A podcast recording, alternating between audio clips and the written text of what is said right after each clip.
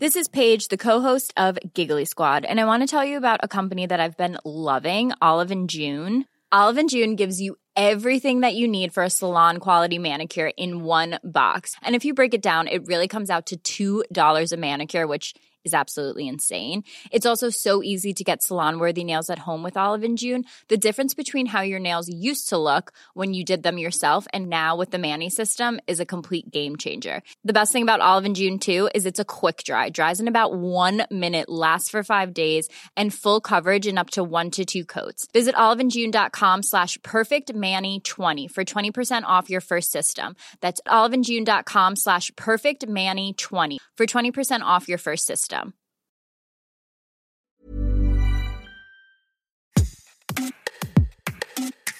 Salut, vous écoutez Minute Papillon, je suis Anne-Laetitia Béraud et aujourd'hui on parle d'écologie, de perception, de greenwashing et de sacs pour les courses.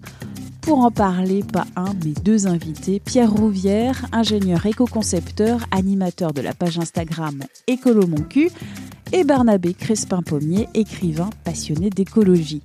Pierre et Barnabé sont les co-auteurs du livre Écolo Mon cul, 14 dilemmes du quotidien pour aller au-delà du bullshit écologique aux éditions Erol.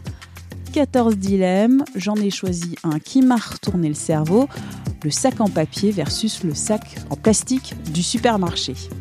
Depuis 2016, la loi sur la transition écologique pour la croissance verte, c'était le nom de cette loi, on vous propose des sacs 100% papier dans votre supermarché. Youpi, on pourrait dire, parce que les sacs plastiques polluent, ils envahissent nos océans, ils asphyxient les animaux qui les ingèrent, ils se retrouvent dans les poissons, dans nos assiettes.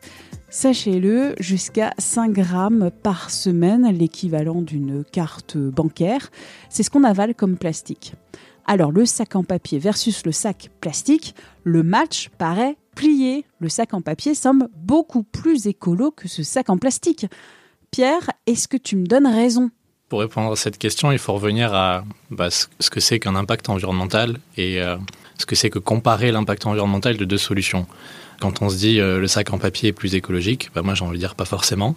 Et il faut regarder la fonction que remplit ce sac en fait. Euh, quand on fait de l'évaluation environnementale, on ne va pas euh, évaluer un produit en tant que tel, on va évaluer la fonction qu'il remplit pour l'utilisateur, l'utilisatrice. Dans le cas d'un sac, euh, qui soit en papier ou en plastique, ça va être par exemple bah, transporter un volume de course. Et sauf qu'on se rend compte assez souvent que bah, pour transporter un même volume de course, on va devoir utiliser beaucoup plus de papier que de plastique. Or, ce papier, il a fallu le produire, il a fallu couper des arbres, mettre en forme le, le, papier. En fin de vie, il sera recyclé ou jeté, donc incinéré, enfoui dans le meilleur des cas recyclés. Du coup, il faut regarder sur tout le cycle de vie de chaque sac. Ce dont on se rend compte, c'est que euh, sur tout le cycle de vie, en fait, un sac en papier, on va devoir utiliser beaucoup plus d'énergie, euh, ça va consommer plus de matière, ça aura un impact sur euh, le changement climatique qui est supérieur, et également sur la consommation d'eau et d'autres indicateurs, qu'un sac en plastique jetable. Effectivement, le, plastique, ça génère énormément de pollution, c'est un fléau aujourd'hui, on le voit avec la pollution marine qui en découle. Mais si on veut faire des choix qui sont lucides, en fait, il faut regarder vraiment les produits sous tout leur cycle de vie. Et avec une approche qui est multicritère. Donc, c'est-à-dire, on ne va pas se limiter au changement climatique, mais on va regarder tout un panel d'indicateurs pour être sûr qu'en passant d'une solution à l'autre, on ne va pas générer des transferts de pollution. Quand on parle des sacs, c'est là qu'on voit aussi un peu la faiblesse des politiques sur ces enjeux-là, euh, leur manque de connaissances, c'est que on va remplacer bêtement du plastique jetable par du papier jetable, alors que l'enjeu, il est ni sur le plastique ni sur le papier, il est sur le jetable. Là où il faudrait faire quelque chose, c'est de proposer aux gens des sacs qui sont réutilisables, faire évoluer la société pour qu'on ait tous notre sac qu'on réutilise pour faire nos courses, et même si ce dernier il est en plastique. Donc par exemple, une des solutions qui est euh, la plus intéressante d'un point de vue environnemental, finalement, c'est euh, les sacs cabas en polypropylène tissé ou en, en polyester tissé qu'on va réutiliser euh, plusieurs fois. Et il suffit d'utiliser 5 à 6 fois pour que ce soit plus intéressant qu'un sac en papier jetable. Est-ce que le sac en toile, le fameux tote bag, c'est la solution? Alors le tote bag, c'est pas la solution et ça tient à une problématique qui est assez simple. Euh, j'imagine que chez toi, tu as toi aussi un placard dédié à une armoire entière qui est euh, remplie de tote bags, qui dégueule de tote bags. Et c'est un peu le problème avec les tote bags aujourd'hui, c'est qu'on en distribue à tour de bras. Et sauf que, ben, en fait, un tote bag, c'est hyper impactant à produire. Le coton, ça génère énormément de pollution, alors qu'on parle de euh, d'impact sur l'écotoxicité qui est lié à l'utilisation de pesticides, qu'on parle de consommation d'eau qui sont euh, quand même assez, assez importantes, qu'on parle d'impact sur le changement climatique aussi, parce qu'il y a tout un système industriel derrière la production du coton qui mène à, à, la production de ces sacs. On se rend compte en faisant des analyses de cycle de vie, donc en regardant euh, sur tout le cycle de vie du sac depuis, depuis la culture du coton jusqu'à sa gestion en fin de vie, on remarque qu'il faudrait réutiliser mais des milliers et des milliers de fois pour que ça soit plus intéressant qu'un sac jetable au final. Dans les magasins, on me propose aussi des produits en éco-matériaux, c'est-à-dire un matériau écologique. Ce concept d'éco-matériaux, c'est bien ou c'est de la com, Pierre? Alors j'ai envie de dire que c'est du bullshit. en fait, euh, l'éco-matériau, il n'y a pas vraiment d'éco-matériaux en fait. Un matériau, il va être écologique qu'en fonction du produit dans lequel on l'utilise et du contexte d'utilisation. Euh, si on reprend l'exemple des sacs, euh, c'est un exemple emblématique parce que le papier, on va présenter ça comme écologique juste parce que c'est biodégradable.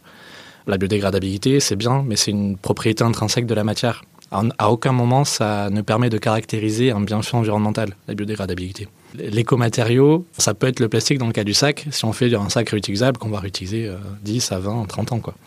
Quand on vous vend juste un matériau comme écologique, il faut se questionner sur ce qu'il y a derrière, sur bah, est-ce que c'est approprié pour ce produit? Euh, si demain vous faites euh, des bancs place de la République et que vous les faites en bambou, bah, ça n'aura pas de sens parce que les skaters vont les défoncer euh, en deux-deux, donc autant les faire en béton. quoi. Et ça, ça vaut pour plein de choses. Pour les brosses à dents, c'est pareil. Enfin, faire du bambou qui est jetable, bon, le gain environnemental, il est limité.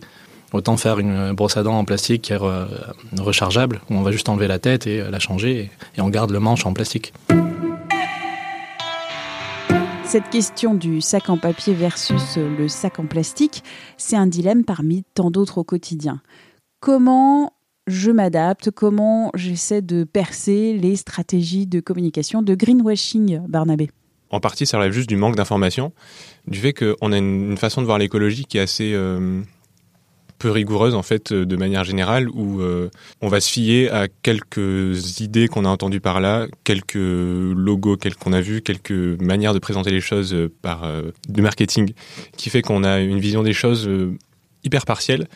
En fait, il faut à un moment donné, il faut s'y intéresser, se renseigner et surtout avoir le truc de se dire je vais remettre en question des choses que je pensais avoir acquises mais en fait ça venait un peu de nulle part, ça venait un peu de d'une habitude que j'avais de, me fier à certaines choses. Et en fait, il euh, faut, arriver à se dire, je vais aller plus loin que ça. Il y a un besoin de monter en compétence, en fait, sur ces sujets, à la fois du côté euh, de la société civile, des consommateurs, consommatrices, mais aussi euh, des politiques, aussi des entreprises elles-mêmes. Et on voit, en fait, quand, tu parles de greenwashing, il bah, faut pas oublier que les marques, elles sont là pour vendre des produits. Il y en a certaines qui vont considérer l'écologie non pas comme une nécessité, mais comme un segment de marché. Donc elles vont faire en sorte de séduire ce public-là qui est intéressé par l'écologie, mais qui n'a pas assez de compétences, n'a pas assez de lucidité pour euh, démêler le vrai du faux. Bah, c'est là qu'on atterrit dans des, dans des biais, dans des, faux labels, des, des euh, ah, notre produit est biodégradable, donc il est forcément bon pour l'environnement et ce genre de discours. Quoi. Cette question des dizaines de sacs jetables pour les courses, ça pose quand même la question de tous les produits, objets, trucs que j'amasse chez moi. Ouais, c'est ça. Qui a vraiment besoin d'avoir euh, le placard rempli de tote bag en fait? Ça, c'est une approche un peu générale qu'on peut avoir sur euh, bah, tous les sujets qu'on a traités, euh, qui est de se dire bah, de quoi j'ai vraiment besoin? Est-ce que j'ai pas besoin de bah, soit d'autres choses, soit de A ou B, mais moins souvent, ou en moins grande quantité? C'est se questionner sur nos besoins, la quantité de choses qu'on achète, qu'on manipule, qu'on transporte, voilà Merci d'avoir écouté cet épisode de Minute Papillon, un podcast d'Anne-Laetitia Béraud pour 20 minutes. S'il vous a plu, n'hésitez pas à en parler autour de vous. Vous êtes nos meilleurs ambassadeurs. À le partager aussi sur les réseaux sociaux. Vous pouvez vous abonner, évaluer gratuitement ce podcast sur votre plateforme ou appli d'écoute préférée. À très vite et d'ici là, bonne écoute des podcasts de 20 minutes comme L'été dans vos oreilles.